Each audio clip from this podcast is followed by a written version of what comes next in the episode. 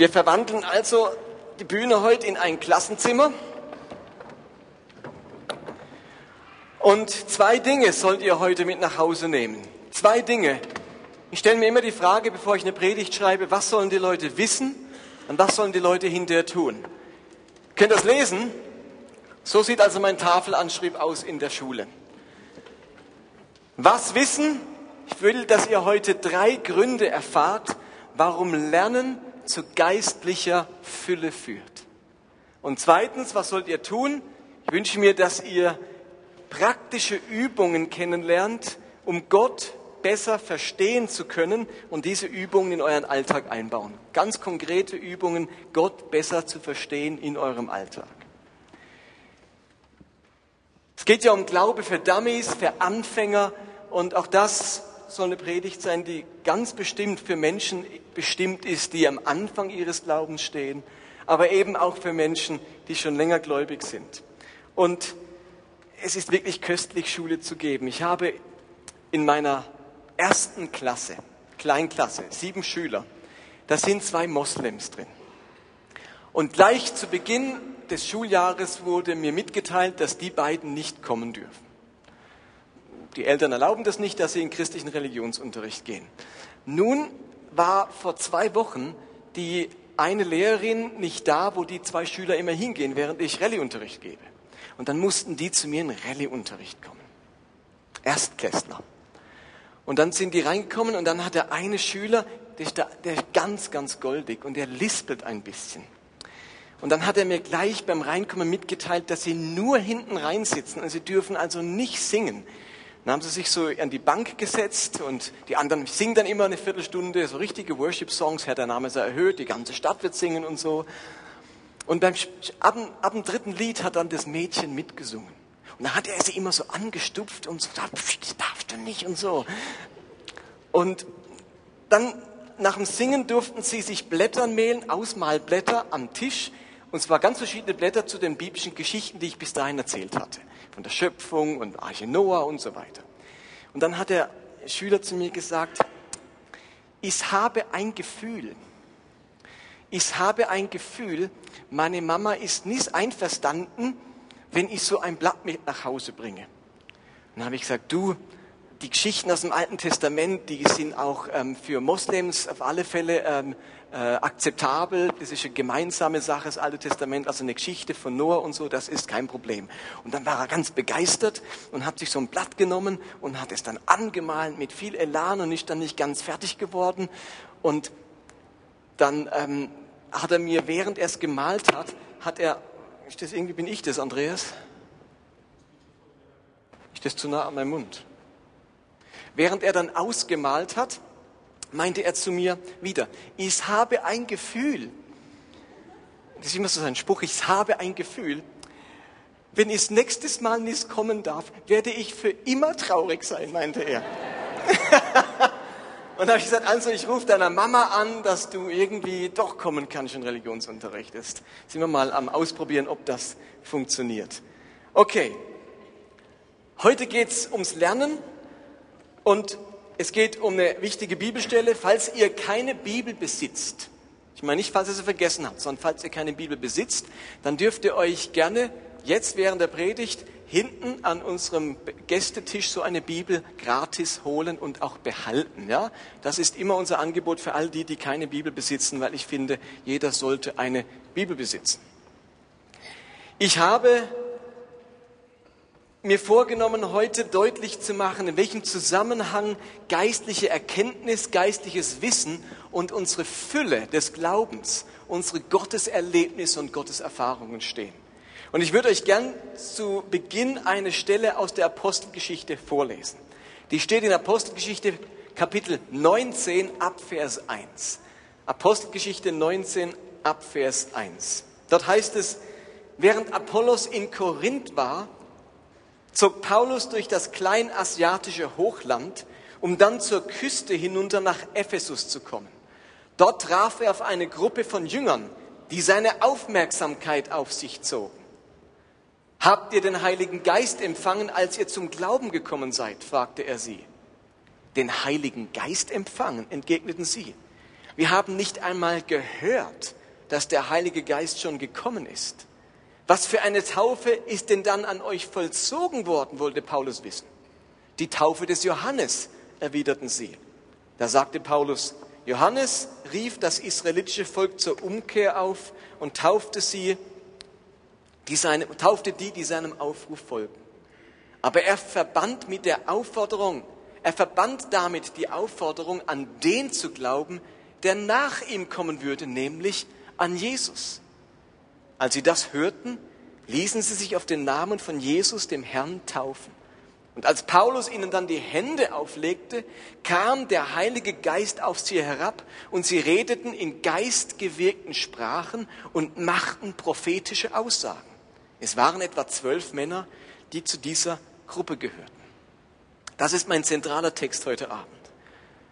Was ist passiert? Was war das Problem mit dieser Begegnung zwischen Paulus und diesen Jüngern in Ephesus?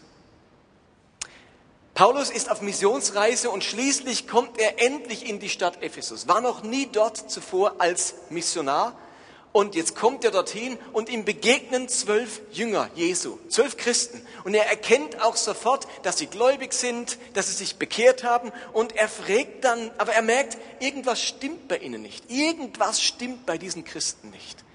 Und er fragt sie dann eben, habt ihr den Heiligen Geist empfangen, als ihr zum Glauben gekommen seid? Er spürte, denen fehlt was. Das sind Christen, die haben sich bekehrt, die kennen Jesus, aber denen fehlt etwas. Und er fragt sie auf den Kopf zu, habt ihr den Heiligen Geist empfangen? Er spürte sofort, die haben noch nicht die Kraft und die Fülle, die Erfüllung mit dem Heiligen Geist empfangen. Und ganz verdutzt antworten sie ihm dann, den Heiligen Geist empfangen. Wir haben noch nicht mal gehört, dass es den Heiligen Geist gibt, dass der schon gekommen ist. Warum ist das so? Was war passiert, dass diese Jünger in Ephesus solch eine Antwort gegeben, haben? Nun, wir wissen, dass Paulus der erste Heidenmissionar war, der erste Missionar, der zu Nichtjuden gegangen ist. Er hat als erster das jüdische Gebiet verlassen und im ganzen römischen Reich heidnische Städte besucht und das Evangelium verkündigt. In Ephesus war er, wie gesagt, zum ersten Mal. Aber es gab noch einen anderen Christusgläubigen Juden, der die Stadt Ephesus vor Paulus besucht hatte, um dort Menschen zu Christus zu führen. Und dieser Mann war Apollos. Apollos, das war ein Jude, der aus der Stadt Alexandrien stammte. Alexandrien, das war eine Stadt in Ägypten, die ca. 332 vor Christus von Alexander dem Großen gegründet worden war. Und Alexander, weil er die Stadt gegründet hat, wollte, dass die gleich wächst und hat dann gleich ein Drittel der Bevölkerung, hat dann gleich dort äh, Juden angesiedelt, äh, und zwar ein Drittel der Stadt waren gleich Juden. Es gab dort eine große Bibliothek, eine große Universität. Es hatte viele Gelehrte in der Stadt. Vielleicht hat schon mal von Philo von Alexandrien gehört, ein ganz großer jüdischer Gelehrter, der aus dieser Stadt stammte. Und Apollos war wahrscheinlich einer dieser Gelehrten, ein jüdischer Rabbi, der sich unglaublich gut auskannte mit den Schriften des Alten Testaments. Aber mit diesem Apollos gab es ein Problem. Ihr müsst euch das so vorstellen.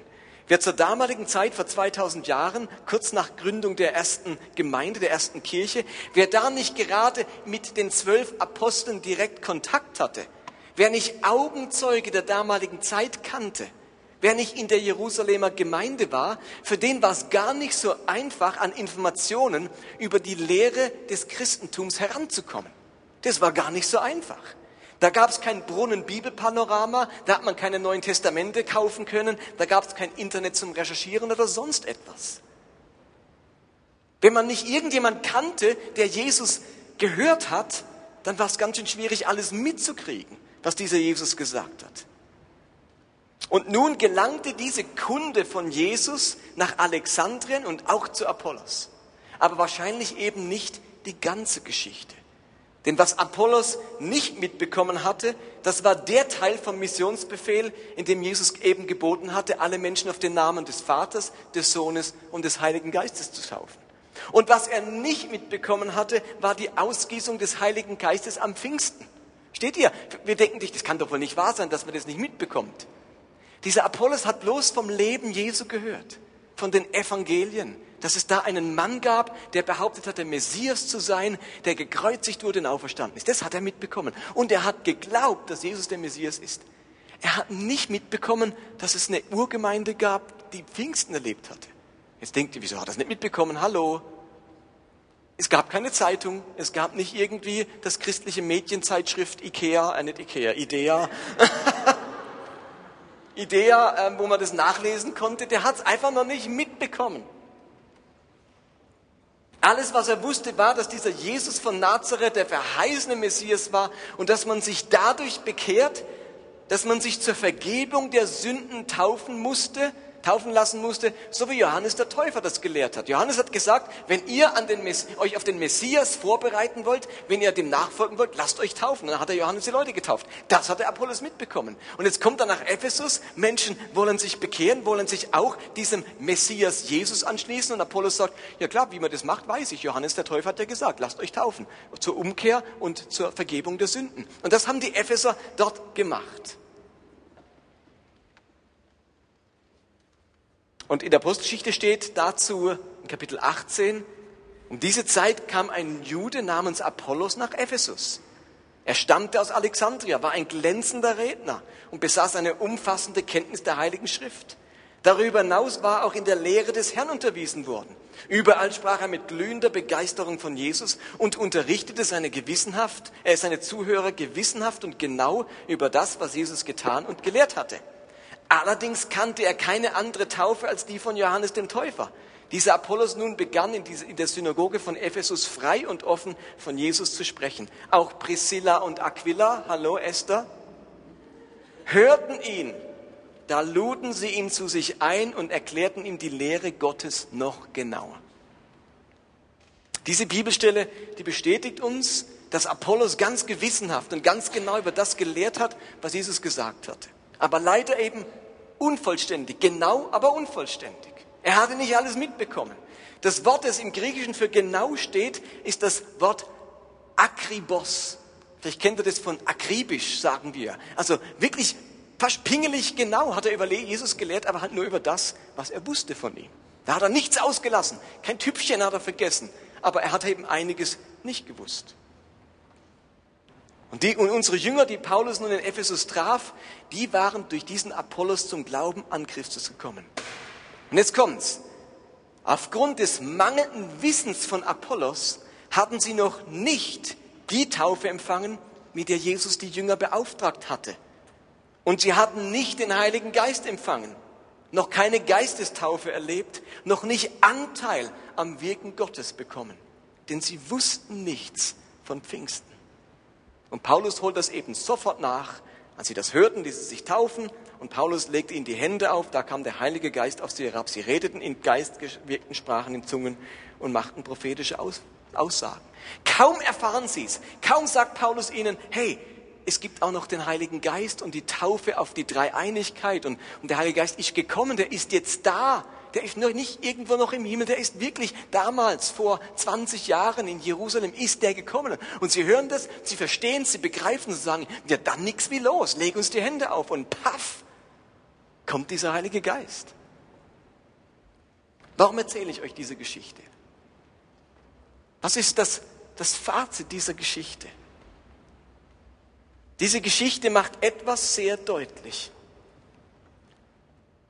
Nämlich, ein Mangel an Wissen, ein Mangel an Lehre kann verhindern, etwas von dem zu erleben, was Gott für mich hat. Hallo? Lass mich nochmal sagen. Ein Mangel an Wissen, ein Mangel an Erkenntnis, ein Mangel an Lehre kann verhindern, etwas von dem zu erleben, was Gott für mich hat. Will Gott seinen Nachfolgern den Heiligen Geist schenken? Will das Gott? Hallo, ist noch jemand zu Hause hier? Will Gott, dass man den Heiligen Geist bekommt? Ja, will er. Natürlich. Wollte er, dass diese zwölf Apostel, diese zwölf Jünger in Ephesus den Heiligen Geist bekommen? Oder sagt er, ah, die Epheser, mm, die kriegen wir nicht. Natürlich will er auch, dass die Epheser den Heiligen Geist bekommen.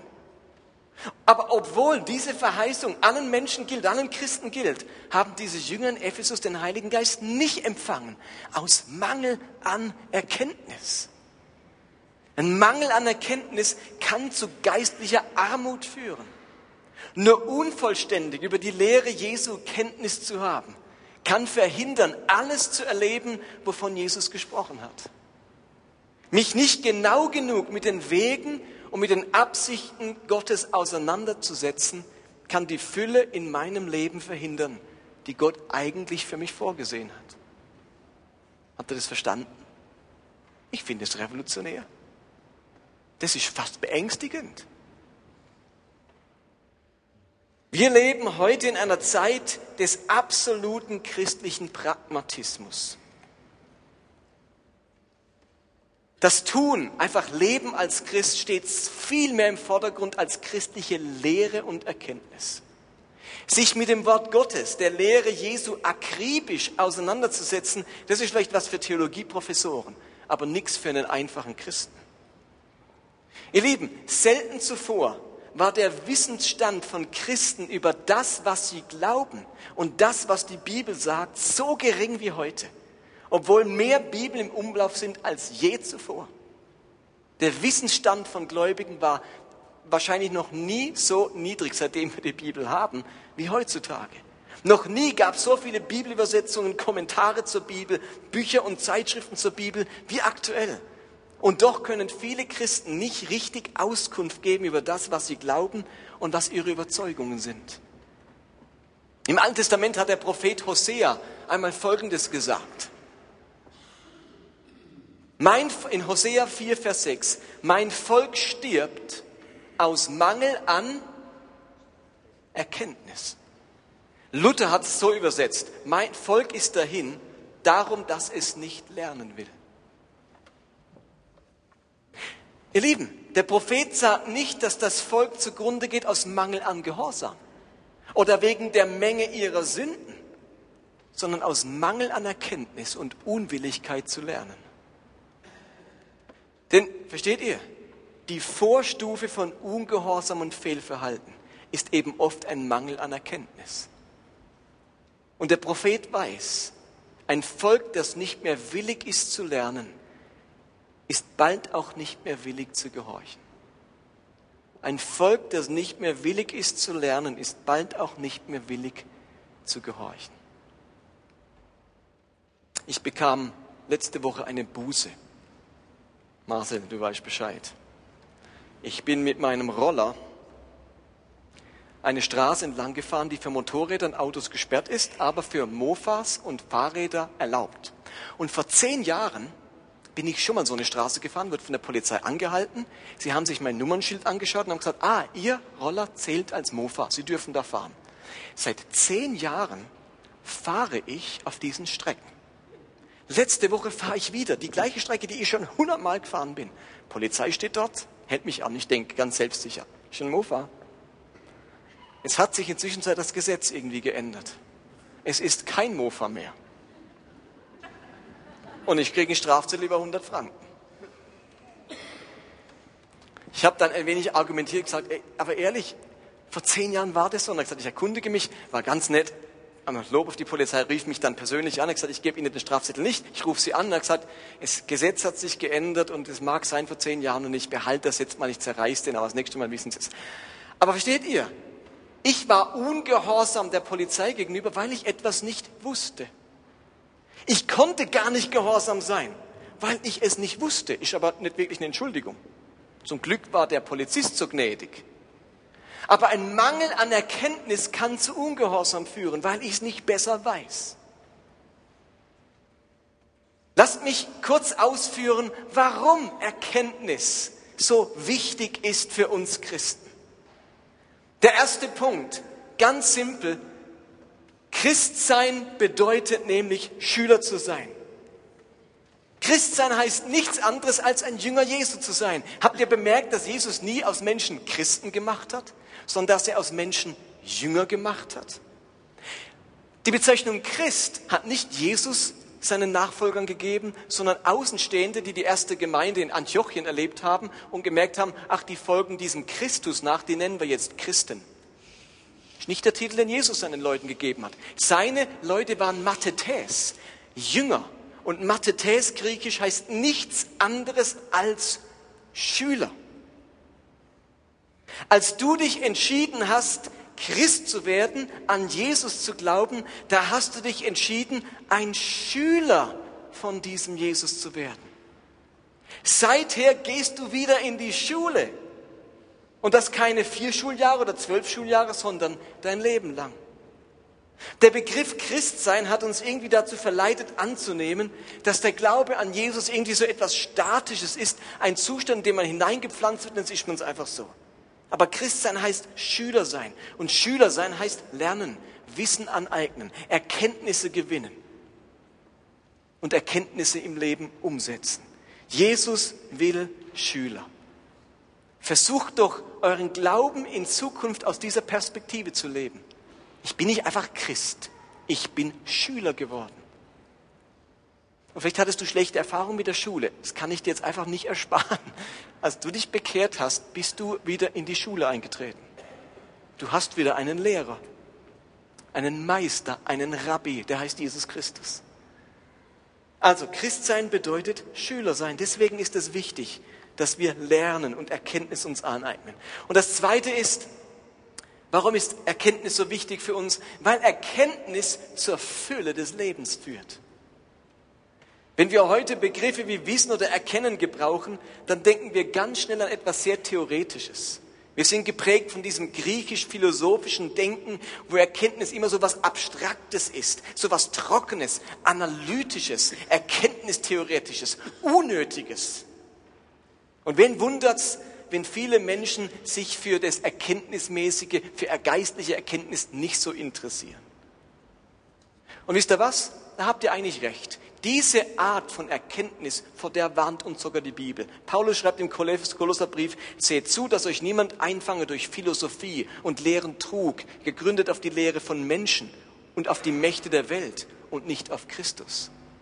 Es geht nicht um diese philosophische Erkenntnis, von der wir so geprägt sind, von unserer Schulerkenntnis. Aber Wissen und Erkennen in der Bibel, im hebräischen Denken, hat eine viel weitere Bedeutung. Wisst ihr, wo das Wort Erkennen das erste Mal auftaucht in der Bibel? Bei Adam und Eva. Bei welchem Anlass, Franziska? Ja, du darfst ruhig noch konkreter nennen. Genau. Als sie zum ersten Mal Sex hatten. Es heißt in Genesis 4, Vers 1, und Adam erkannte, ja da hebräisch, erkennen, seine Frau Eva und sie wurde schwanger und gebar den Kain. Keine Angst. Man wird nicht schwanger davon, dass ein Mann denkt, ah, jetzt verstehe ich, was du meinst. Also wenn ihr das heute Abend zu eurer Frau sagt, müsst ihr nicht hinterher fragen, du, nimmst du gerade deine Pille oder so irgendwas, ich habe dich gerade verstanden. Ähm, das ist nicht gemeint. Es heißt aber trotzdem, als die beiden das erste Mal eine sexuelle Erfahrung miteinander gemacht haben, wird in der Bibel das Wort erkennen gebraucht. Seine Frau zu erkennen heißt, eine tiefe sexuelle Erfahrung mit ihr zu machen. In diesem Zusammenhang ist Erkennen also keine theoretische Angelegenheit, sondern eine ganz intensive Erfahrung. Also von Anfang an ist in der Bibel Erkennen nichts, wo sich irgendwie da im Kopf abspielt, ich habe richtig gehört und sich im richtigen Zentrum meines Hirns gelandet, sondern im Hebräischen ist Erkennen eine ganz intensive Erfahrung, ein ganzheitliches Kennenlernen. Wenn der Hebräer also von Erkennen, von Erkenntnis redet, dann meint er nicht das Gleiche, wie wenn ein Philosoph aus, dem, aus Griechenland von Erkenntnis redet. In der Bibel ist Erkenntnis etwas sehr ganzheitliches. Wenn ich Gott erkenne, dann führt das gleichzeitig zu einer tiefen Erfahrung mit Gott. Wichtiger Satz heute Abend. Gottes Erkenntnis ist in der Bibel immer gleichzeitig Gottes Erfahrung. Gottes Begegnung. Wir können heutzutage ganz, ganz, ganz getrennt voneinander was erkennen, aber es betrifft uns wie gar nicht persönlich. In der Bibel war etwas erkennen, etwas verstehen, unmittelbar verbunden mit einer Erfahrung machen, ein tiefes Erlebnis damit machen. Wenn ich also etwas über Gott erfahre, wenn ich etwas von Gott verstehe, dann führt das auch zu einer Erfahrung in meiner Seele mit Gott und in meinem Herzen. Im Epheserbrief kann Paulus Folgendes dazu sagen. Ihr sollt die Liebe erkennen, die Christus zu uns hat und die alle Erkenntnis, vor allem diese philosophische Erkenntnis übersteigt. So werdet ihr immer umfassender Anteil bekommen an der ganzen Fülle des Lebens mit Gott. Versteht ihr das? Wer Gottes Liebe erkennt, bei dem passiert nicht einfach was im Kopf, sondern er macht eine ganz tiefe Erfahrung mit der Liebe Gottes und plötzlich bekommt sein Leben Anteil an der ganzen Fülle des Lebens mit Gott. Die Liebe Gottes erkennen führt zu einem unglaublich reichen, vollen Leben. Erkennen führt zu Fülle. Wenn ich also dafür plädiere, mehr von Gott zu verstehen und mehr zu lernen und zu wissen, dann nicht, damit wir unsere Birne damit füllen, sondern weil eben diese Erkenntnis etwas ganz Starkes in unserem Leben bewirkt und wir dadurch Anteil bekommen an dem überfließenden Leben, das Gott für uns hat. Und versteht mich richtig. Natürlich kann Gott uns Dinge schenken und in unser Leben hineinlegen, von denen wir nicht alles verstanden haben und die uns echt zu hoch sind. Gott schenkt ganz oft über Bitten und Verstehen, ja, das wissen wir auch. Aber das entbindet uns nicht von der Verantwortung, uns um Erkenntnis und Verstehen und Lernen zu bemühen. Und damit komme ich zum letzten Grund, warum Erkenntnis wichtig ist. Erkenntnis gibt Sicherheit im Glauben. Den Philippern hat Paulus einmal geschrieben, ich schreibe euch immer wieder dasselbe, aber mir ist das keine Last und euch macht es noch sicherer. Immer wieder erklärt Paulus den Philippern dieselbe Sache. Und ihm macht es nichts aus. Denn er ist sich bewusst, dass sich diese Christen ihres Glaubens dadurch immer sicherer werden, wenn sie es wirklich verstanden haben. An unserer Trauung hat Martin Bühlmann diesen wunderschönen Satz aus 1. Korinther 16 vorgelesen. Haltet an euren Überzeugungen fest. Aber Lieben, um Überzeugungen zu haben, braucht man Erkenntnis und Wissen. Wenn ich mir unsicher bin, wenn ich mich nicht recht auskenne, wenn ich nicht Bescheid weiß, dann fällt es auch schwer, Überzeugungen zu haben, geschweige denn an ihnen festzuhalten. Ist euch das klar? Wenn ich nicht genau Bescheid weiß, wie ist das genau, was denkt da Gott drüber, dann, puh, ich weiß es auch nicht. Wenn mich jemand dann fragt, dann sag ich, oh, keine Ahnung, du. Ich habe keine Überzeugung dazu und ich kann auch nichts festhalten. Also wenn ich eine Überzeugung haben will, dann muss ich ein gewisses Maß an Erkenntnis haben über eine Sache. Und nur dann kann ich an Überzeugungen festhalten. Unsere Glaubensüberzeugungen, ihr Lieben, die sind heute genauso bedroht wie vor 2000 Jahren. Damals wurden die Überzeugungen der Christen bedroht durch heidnische Religionen, heute durch den Atheismus. Damals durch die Philosophie, heute durch die Wissenschaft. Damals durch Verfolgung, heute durch Toleranz und Pluralismus. Unsere Überzeugungen sind angefochten. Viele Christen meiden heute das Gespräch über ihren Glauben, weil sie ganz und gar nicht sattelfest sind. Fragt euch doch mal selber, kann ich Auskunft geben über meinen Glauben und meine Überzeugungen? Kann ich Rede und Antwort stehen? Kann ich meine Überzeugungen begründen? Warum glaubst du das? Äh, äh, weil es der Pastor sagt oder weil wir das halt so glauben? Nicht sehr sattelfest. Hat mein Glaube Hand und Fuß? Petrus hat inmitten von Verfolgung einmal gesagt zu seinen, na, zu seinen zu seiner Gemeinde, seid immer dazu bereit, denen Rede und Antwort zu stehen, die euch nach eurem Glauben und eurer Hoffnung fragen.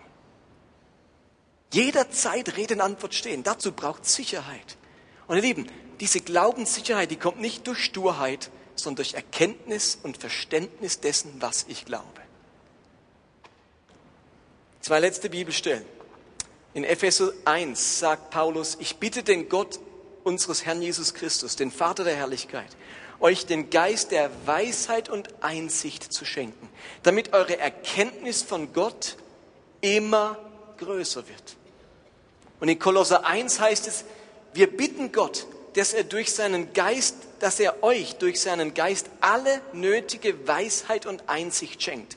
Und eure Gotteserkenntnis wird immer weiter anwachsen. Stellt euch doch mal selbst die Frage, wird meine Erkenntnis von Gott und seiner Lehre größer? Wächst meine Gotteserkenntnis an? Und mir ist völlig klar, natürlich ist wichtig, dass wir unseren Glauben leben, dass wir ihn ausleben. Aber es ist eben auch ganz, ganz wichtig, dass unsere Erkenntnis über diesen Glauben und über diesen Gott wächst. Es reicht einfach nicht, wenn ihr nur praktische Christen seid. Ganz, ganz wichtig, dass ihr es lebt an eurer Arbeitsstelle, in euren Familien. Aber was Gott von uns möchte und was zur Fülle von geistlichem Leben führt, ist genug Erkenntnis zu haben. Und das kann ich euch natürlich nicht nach Hause schicken, ohne euch noch ein paar Tipps zu sagen, wie wachse ich denn jetzt ganz praktisch an Erkenntnis? Aber ihr seht, ich meine letzte Seite, nicht mehr viel. Ich glaube, es braucht zuallererst einen offenen Geist und einen offenen Verstand. Schüler zu sein ist eine Entscheidung. Bitte entscheide dich, einen offenen Geist und einen offenen Verstand zu haben. Ihr Lieben, wer aufhört zu lernen, wird sich von Gottes Fülle entfernen. Wer aufhört zu lernen, wird sich von Gottes Fülle entfernen. Schottet euren Erkenntnishorizont nicht ab. Paulus sagt, prüft alles, das Gute behaltet. Ich wünsche mir, dass unsere Leute offene Christen sind, die sagen, was gibt's zu lernen? Was glaube ich da eigentlich? Was steckt dahinter? Ich mache es nicht einfach so, weil es alle machen. Ich möchte die Bibel danach durchforsten. Das Zweite, nicht nur einen offenen Geist, sondern fang an, über deinen Glauben zu reden und zu diskutieren. Lass den Glauben wieder zum Gesprächsthema werden. Red in deinem Alltag über deinen Glauben, mit deinem Partner, mit Freunden nach dem Gottesdienst. Ich wünsche mir, dass wir so eine gewisse Tradition entwickeln, wenn man im Kaffee sitzt, dass man nicht nur über die nächste Woche und über sonstige Dinge redet, sondern warum nicht mal über den Glauben reden? Wie hast du das empfunden? Wie hast du das verstanden? Wie geht's mir damit? Wie geht's dir damit? Über den Glauben reden, Glaubensgespräche miteinander führen. Lebe ich diesen Glauben, Glauben irgendwie, aber Gesprächsthema ist er nie. Und zu guter Letzt, lernen ganz praktisch. Ich glaube, das beste Rezept ist immer noch, wo ich meine Kreide,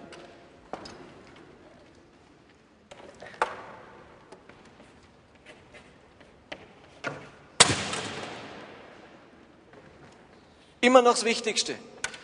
Leute, wir müssen in der Bibel lesen. Wie man das macht, wie man das gut macht, hört am nächsten Sonntag, kommt Jens Kaldewey und redet darüber, wie liest man wirklich sinnvoll in der Bibel. Lest doch mal wieder ein Buch und nicht nur den spannenden Roman. Und nicht nur irgendwas auf dem iPhone. Lest mal wieder ein christliches Buch. Es gibt eine neue Zeitschrift, die ist da abgebildet. Faszination Bibel. Diesen Monat neu rausgekommen. Extra eine tolle Zeitschrift vom Aufatmen Verlag. Nur zum Thema Bibel und Bibel lesen, Bibel verstehen. Wie wär's mit einem Hörbuch, wenn, eher, wenn du eher der Audiotyp bist? Oder einen Podcast abonnieren, Predigten von der Vineyard oder von sonst irgendetwas. Wissen, Erkenntnis, ich beschäftige mich etwas. Oder du könntest einen Hauskreis und eine Kleingruppe besuchen, wenn du das noch nicht machst, weil man dort über den Glauben redet, weil man sich dort austauscht, weil es dort Gesprächsthema ist. Oder du besuchst wirklich regelmäßig den Gottesdienst und die Predigt, denn auch das soll Wissen erhöhen. Okay.